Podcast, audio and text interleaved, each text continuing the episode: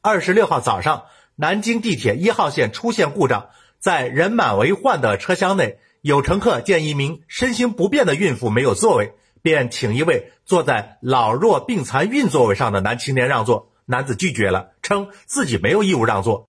面对周围乘客多次的劝说，男子拒不理睬，最后干脆装睡。之前呢，还有媒体报道，某地一年轻女孩因自身生理周期也感觉身体不适。没有给一名六十岁左右的老人让座，被对方拽住头发暴打的消息。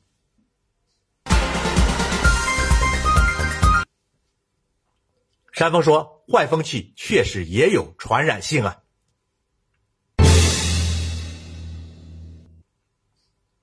两个事件发生的时间不同，地点不同，性质也不同，但是彼此之间确实有很大的关联性。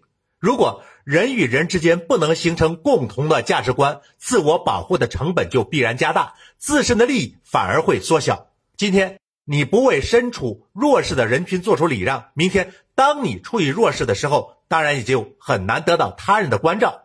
但是事情的另一相反面又在于，人与人之间还要明确各自的利益边界在哪里。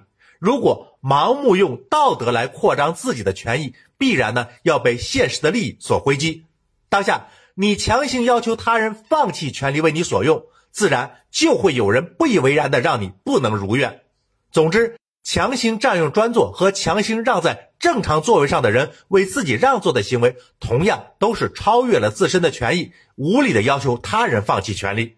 想不明白这个道理，装睡躲避指责也好，气急败坏打人也罢，都是得不到同情和支持的。反而会让自己付出更大的负面代价。